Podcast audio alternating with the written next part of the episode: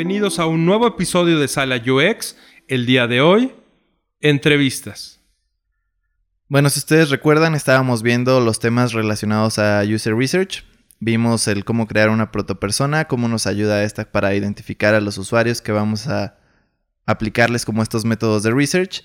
Este, después vemos cómo reclutarlos y ahora el primer tema que vamos a ver de estos métodos es entrevistas.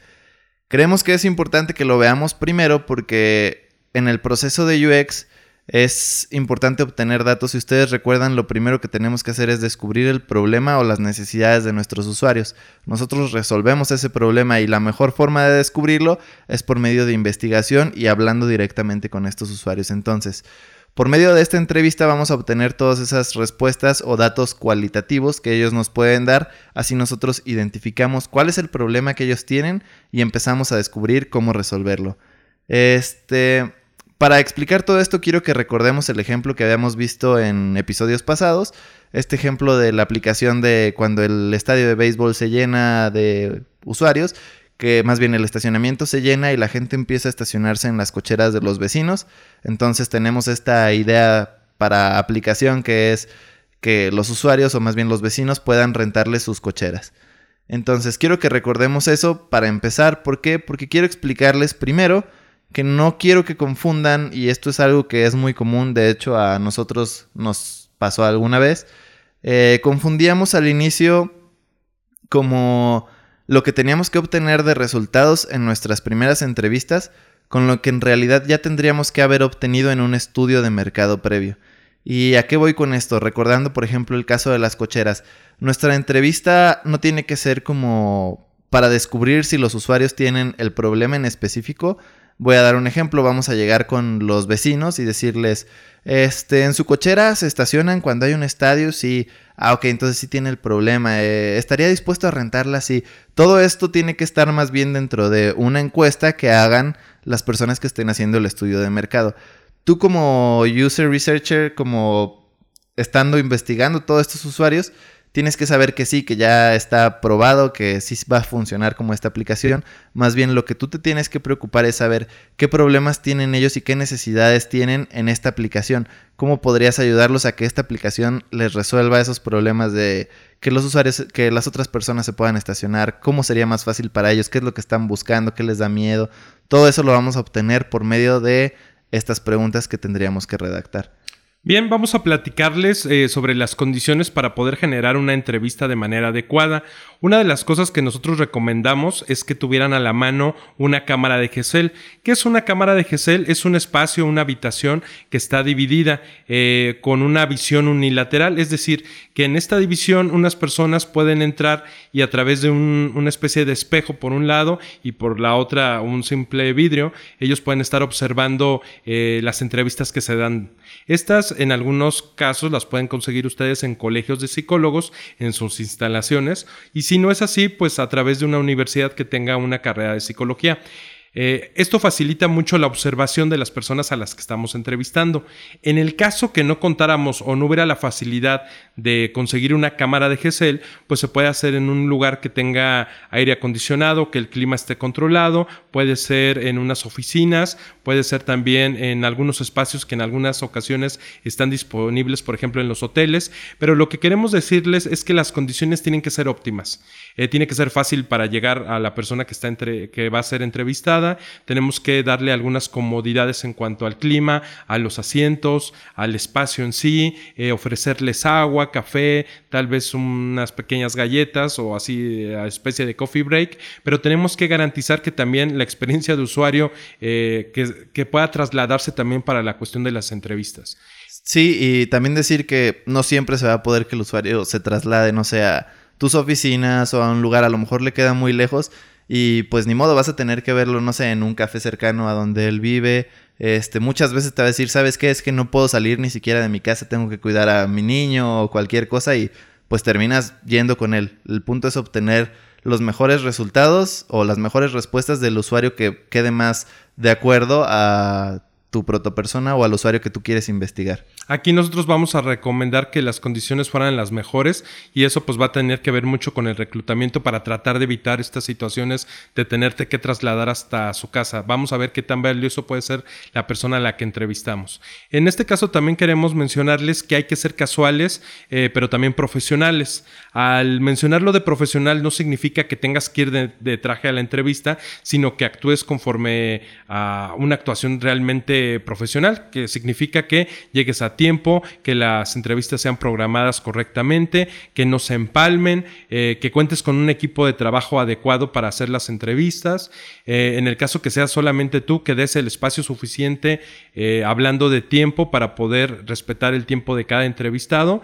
Y pues también en esta situación nosotros queremos mencionar que debe haber un respeto hacia la persona, hacia la dignidad humana, también mostrar un interés real cuando estamos haciendo la entrevista, que no nos vean o la persona que está realizando la entrevista no se vea como que está distraída o que no le interesa realizarla. Entonces, son cuestiones que tenemos que poner mucha atención, eh, además de pedirles un permiso y si se puede que que nos puedan firmar en un documento donde están aceptando que los vamos a grabar. Esta parte es muy importante. Eh, hay que poner ahí un, equipo para la grabación y que podamos mostrarla después a las demás personas que están involucradas en el proceso y en esta investigación. Sobre todo que se pueda ver claramente el rostro de las personas para eh, detectar las gesticulaciones y cuál es como su respuesta, no solamente verbal, sino la respuesta no verbal.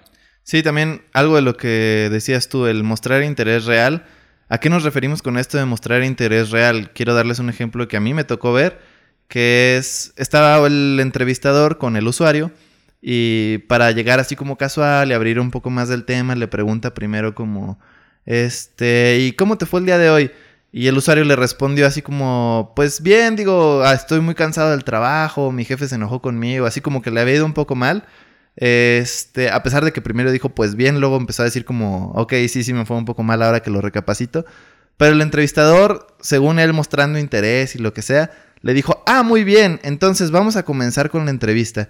Entonces ahí no se mostró nada de interés, o sea, el entrevistador no se dio cuenta que el usuario le estaba diciendo, me tuve un mal día, hoy me fue muy mal y el entrevistador solo por quedar bien o por mostrar un interés falso, que no es real, a eso nos referimos, le dijo muy bien. Entonces ahí se nota como, ok, este entrevistador solo me está preguntando, ni siquiera me está poniendo atención en lo que estoy diciendo, no me está tomando en cuenta y empieza a ver como un poquito de mala vibra o desconfianza en esa entrevista, que es algo que tenemos que evitar. Entonces, esa parte de mostrar interés real creo que sí es importante que le estés poniendo atención a lo que te está diciendo y que le puedas responder cosas que van de acuerdo a lo que él te está diciendo.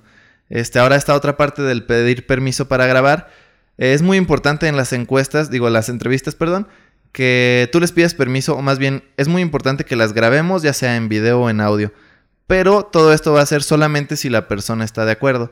Si no está de acuerdo, no lo vamos a hacer, pero si sí está de acuerdo, hay que pedirle, así como dice aquí Goyo, que nos firmen o algo así para que luego no vaya a haber ningún problema. Ese tipo de cosas las podemos facilitar o nos pueden ayudar personas que van a intervenir en la entrevista. ¿Quién estamos esperando que participe en la entrevista? Bueno, el entrevistado, el entrevistador y podemos tener a una persona auxiliar que nos esté apoyando para tomar notas eh, de momentos muy importantes durante la entrevista. Algunos también aconsejan tener un observador. En este caso nosotros sentimos que no es lo mejor porque logra o llega a intimidar a la persona que es el entrevistado. Entonces basta con que tengas una persona que tome las notas o en otro momento, si tú tienes la capacidad de realizar la entrevista y llevar un registro, también lo podrás hacer.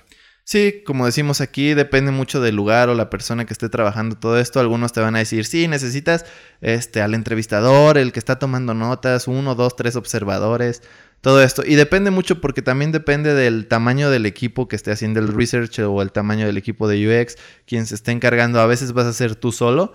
Entonces es por eso que es importante también a veces el poder grabarlo, ya sea en audio o de preferencia en video. Eh, la cosa es de que aunque tú tengas también una persona que esté tomando notas, tú también tomes notas. Tomas nota de algo que te dice que tú crees que es clave o algo que te dice que puedes sacar como otra pregunta en la que a lo mejor no habías pensado y que resulta que es importante. Ese tipo de notitas. Pero que no te quedes tú también tomando notas todo el rato mientras el usuario habla porque va a pensar, bueno, no me está poniendo nada de atención. Entonces, pues que así funciona también. este tema de cuántas personas deben de estar depende mucho como del equipo, eh, del lugar con quienes estás trabajando y todo eso. Nosotros recomendamos que si se puede, pues sí, tú como entrevistador y alguien tomando todas las notas que tú no puedas tomar a lo mejor, pero si no se puede, de menos con la cámara. Con esto del número también, Poncho, es importante decirles que de ser posible recomendamos que eh, entrevistar a una sola persona a la vez. A veces por eh, ciertos recursos y tiempo y lo que nos van dando, eh, tendríamos que entrevistar hasta dos o tres personas en el mismo espacio. Si se puede, mejor solamente una persona. ¿Por qué? Porque en ocasiones tenemos a dos personas o tres, o sea, tratar de evitar que se vuelva un focus group, pero cuando son estos más de una persona llegan a liderar o a querer acaparar la conversación y esto es muy peligroso porque entonces nuestras respuestas podrían peligrar como la calidad de la data. Sí, es importante muchas veces, como dices, eh, no podemos, si estás trabajando como en alguna agencia o algo así, te dicen, bueno, ahí te van estas dos o tres personas y pues tú no puedes hacer nada como decir, ah, bueno, los voy a separar y les hago entrevistas. No, tú tienes que entrevistar a las tres.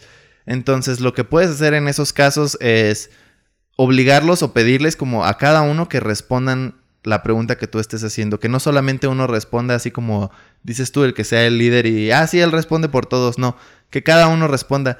Es muy probable que esta persona em, haga que las, los otros usuarios piensen lo mismo que él o el típico ah, que pasa en muchas entrevistas o exposiciones o así.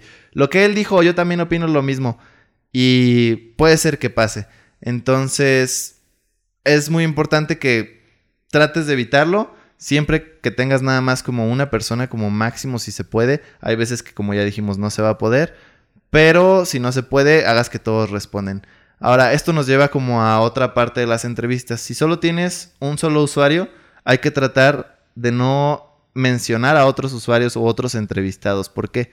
Porque es muy común que, por ejemplo, cuando no tienes mucha práctica entrevistando, eh, haya como algún silencio o algo así y le digas como al usuario, este, no sé, los demás usuarios piensan que esto es muy fácil de hacer. ¿Tú qué piensas? Entonces el usuario iba a decir, pues yo pienso que yo también, porque si no van a creer que yo soy tonto o que no sé. Si para los demás fue fácil, pues para mí también tiene que ser fácil. Entonces ahí estás obligando al usuario a que te responda como los demás usuarios. Entonces no hay que tratar, hay que tratar más bien de no mencionar a los demás usuarios. Si se les sale o algo así porque van aprendiendo, pues ya ni modo, pero con práctica y experiencia ya van a aprender que pues no es bueno mencionar a los demás usuarios. ¿Por qué? Porque también quiero decir que si el usuario se siente como diferente o a lo mejor el usuario sí tenía como, bueno, para mí no es fácil, a lo mejor ese usuario te iba a dar como un tipo, un dato en el que tú no habías pensado de por qué no es fácil para él, pero por el puro miedo a sentirse tonto te va a decir, ah, no, pues ah, para mí también es fácil. Entonces también es importante eso, que no menciones a los otros usuarios. Y también es importante que cuides el lenguaje. Por cuidar el lenguaje nos referimos a que eh, utilices un lenguaje sencillo, no demasiado técnico, que no sean palabras ambiguas o que sean difíciles de entender para el perfil de la persona que estás entrevistando. Esto es muy importante para que la entrevista sea mucho más cómoda para el entrevistado y no se dé pie a otras cosas, Poncho.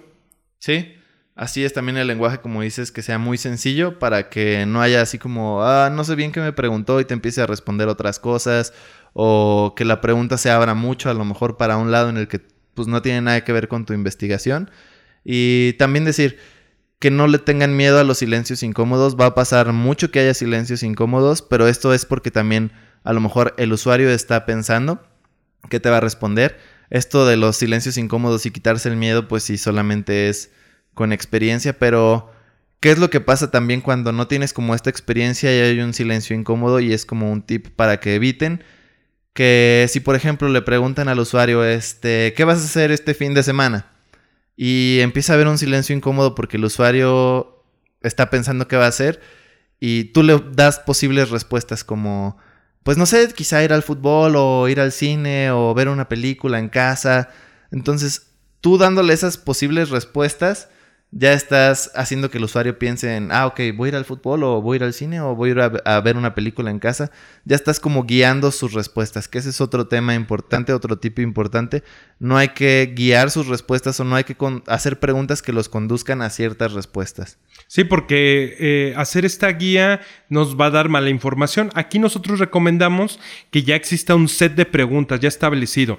Eh, también cuando nos referimos al set de preguntas, también podemos entender que si ya están escritas, eh, son la manera en que te guías, pero también existe cierta flexibilidad. Es decir, ya tienen las preguntas hechas, pero posiblemente el usuario tal vez en una pregunta ya te está con su respuesta dando varias opciones o varias respuestas de futuras preguntas, que también está bien que las preguntes para poder reafirmar, pero sé flexible, no tengas miedo a, a que el set te pueda limitar en el aprendizaje, porque vas a encontrar usuarios, en este caso entrevistados, que te pueden proporcionar muy buena información. Por eso hay que ser eh, bastante empáticos y permitirles el hablar. Sí, y como dices, tienes tu set de preguntas, pero tampoco que seas como un robot que va haciendo de pregunta en pregunta.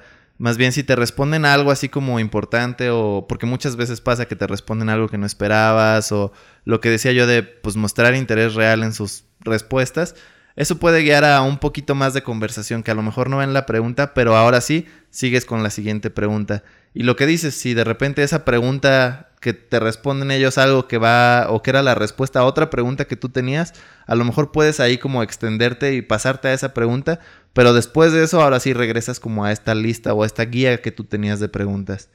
Sí, entonces no, no, limitarte y ser flexible en cuanto a tu set. Otra cosa que es muy importante, Poncho, que tenemos que decirle a los podescuchas es eh, no tenemos que ser eh, demasiado insistentes en el por qué. A veces eh, le pedimos a la persona que nos dé una respuesta y esa respuesta a veces no nos gusta mucho o esperamos más información y soltamos un por qué. Y después nos dan una nueva respuesta y soltamos otro por qué. Hay que evitar los porqués. Sí, es muy común y como digo, cuando te falta experiencia empiezas a entrevistar y te dan una respuesta que termina siendo un sí o un no y tú empiezas a preguntar como, bueno, ¿y por qué? Y así se empiezan a guiar los porqués. Entonces, un tip que damos aquí también es disfrazar estos porqués. Vamos a dar un ejemplo. Este, si una persona te dice o tú le preguntas a un usuario, bueno, para ti son importantes las, los reviews, las reseñas. te, va a decir, sí, sí. Sí. Entonces, digo, ahí tú formulaste mal la pregunta y ahorita vamos a ver eso, pero este tú quieres saber el por qué, por qué son importantes para él. Entonces no le vas a preguntar por qué, le vas a preguntar así como un, ah, bueno, ¿qué es lo que buscas en estos en estas reseñas? Entonces ya no le preguntaste como un por qué, lo disfrazaste como con otra pregunta y así puedes seguir extendiendo su respuesta y que te va a dar mucho mejor resultado o más data de la que te había dado ya con un sí o un no. Entonces, esto nos lleva a otra parte que es eh, evitar que tus preguntas lleven a un sí o un no, que es evitar hacer preguntas que sean cerradas, por así decirlo. Sí, porque nosotros queremos que las personas se empiecen a explayar, que empiecen a darnos mucha información. Si las preguntas están orientadas a un sí o un no, pues están, nos están limitando en la obtención de los datos. Sí, un ejemplo de esto y que, bueno, a mí me gusta como aplicar es pensar en que ellos ya te van a decir que no o el famoso da por hecho que no. Entonces pregúntales como un sí. Y bueno, a ver, a lo mejor esto fue algo, algo confuso, perdón. Pero les voy a dar un ejemplo. Supongamos que estamos haciendo una app de mensajería. Entonces, en vez de preguntarle al usuario, este, ¿utilizas una app de mensajería? Te van a contestar que sí. Te van a decir sí o no. Entonces, en vez de preguntarle eso, tú le vas a decir nada más. ¿Qué app de mensajería utilizas? Entonces ya si no utiliza ninguna, te va a decir, ah, no, es que no utilizo ninguna. Pero ahí puedes indagar eh, cuál es la situación que hace que no esté utilizando ninguna. Exacto, ya te puedes, puedes obtener tú más data, más información. Pero si te dice, ah, ok, entonces, este, no sé, yo utilizo WhatsApp o Facebook Messenger o Telegram y ya también de ahí puedes agarrar camino. Entonces evitaste una respuesta que era un sí o un no, que es más de carácter cuantitativo. Y como ya les decía al inicio de este episodio, en esta entrevista estamos buscando cosas o resultados más cualitativos. A partir de esto también hay otro consejo que es muy importante en el tema de las preguntas, que ¿por qué no formulamos preguntas? Con distintos ángulos, es decir, con nuevas maneras de preguntar para que el usuario, eh, si de alguna manera su respuesta estaba un poco limitada, a través de formularlo por otro lado, nos puede dar una respuesta más amplia. Sí, bueno, esto también tiene que ver ya con un poquito más de experiencia haciendo entrevistas, pero eh, si ya empiezas a hacer entrevistas desde que tú empieces a escribir tus preguntas o a formularlas, te das cuenta que va a haber preguntas que quizás sean muy difíciles de responder para el usuario. Entonces, ¿qué es lo que vamos a hacer? La vamos a preguntar de diferentes formas, que no se note que estás preguntando lo mismo una y otra vez. Y importante que no las preguntes todas seguidas, porque pues va a ser obvio que ahí sí se va a dar cuenta que, ah, ok, me está preguntando lo mismo de diferentes formas. Entonces, ¿qué es lo que va a pasar? Tú vas a formular esta pregunta que tú consideras que va a ser difícil de responder o que a lo mejor al inicio no te puede dar tanta data la formulas de diferentes formas y la vas separando entre preguntas. No sé, la pones una vez, metes otras tres, cuatro preguntas, luego la vuelves a poner esta planteada de otra forma, otras tres o cuatro preguntas y así te vas. ¿Por qué? Porque el usuario te empieza a dar respuestas diferentes o a lo mejor luego reconsidera su respuesta y te responde de otra forma. Y es ahí donde tú te das cuenta como, ah, ok, entonces el verdadero problema o lo que realmente me quiere decir o la forma en la que realmente piensa es esta. Ahora también queremos mencionarles que a veces... Eh, por costumbre omitimos hacer ciertas preguntas porque nos parecen obvias, pero es importante formularlas por varias razones. Una de ellas es que nosotros esperamos cierto tipo de respuestas, pero los usuarios sí hay que hacerles las preguntas porque nos pueden sorprender. Para nosotros pueden ser muy obvias, pero para el usuario, en este caso el entrevistado, no siempre. Sí, o podemos dar por hecho cosas que, como dices, que dirías, ah, pues es obvio que sí, no sé, un ejemplo muy básico y no es real, pero no sé, que tú digas, ah, pues es que el usuario utiliza como todos nosotros su celular todos los días y a lo mejor y no, entonces tú dirías, pues ¿para qué le pregunto si utiliza su, su celular diario o con qué frecuencia lo utiliza? Porque das por hecho que pues es obvio que lo utiliza todos los días, pero a lo mejor esta persona por no sé, alguna razón es de otro planeta, solamente los utiliza los fines de semana. O tiene algún tipo de restricción en el trabajo, que en las horas laborales no lo puede utilizar. Eh, y ahí nosotros nos vamos a estar dando cuenta qué tan bueno fue el reclutamiento o no. Y pues también tenemos que decirte, escucha, que no temas a la verdad. Cuando estés haciendo esta investigación directamente con el entrevistado, no temas a cualquier respuesta que te den es importante y es valiosa. Sí, aquí hay que ser muy neutral porque también muchas veces, si, sobre todo si es un proyecto nuestro o propio más bien, eh, tú estás enamorado de tu proyecto y crees que es lo mejor y tus ideas son las mejores y se les da cierto amor a estas ideas. Pero a veces las personas o a quienes están entrevistando te dicen como cosas que no te van a agradar, que te dicen, ah, es que no me gusta, está feo, no lo encuentro útil. Te empiezan a dar como respuestas que pues te duelen de cierta forma o no las esperabas y pues afectan como al amor que tú le tienes hacia tu producto. Entonces, tienes que estar abierto, tienes que ser neutral, te pueden decir este, muchas cosas buenas o malas sobre el producto o el proyecto que estés realizando. Aquí la cosa es, aunque sean malas, aunque digas, oh, no me esperaba esta respuesta o para mí yo no lo pienso así, quizá este, de lo que ellos te digan, tratar de obtener la mayor información posible de su respuesta. ¿Para qué? Para así mejorar su experiencia. Entonces, aunque a ti te duelan, puede que sean respuestas clave que te van a ayudar a mejorar la experiencia en general. Y para el final del episodio queremos mencionar de manera muy importante eh, la de no preguntar cosas que les gustan, Poncho. Ah, sí, claro, esto es muy importante. Eh, no hay que preguntarles a los usuarios qué es lo que quieren o qué es lo que esperan o prácticamente así como, ¿qué quieres que desarrollemos para ti?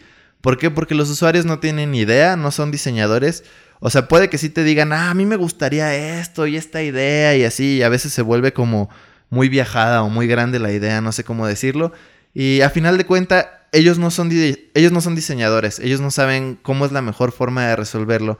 Entonces, tú tienes que obtener como los problemas que ellos tienen, más bien en vez de preguntarle qué quieres que agregue a esta funcionalidad o qué quieres que haga para ti, preguntarle más bien como qué problema tienes con esto, qué es lo que quieres hacer con esto.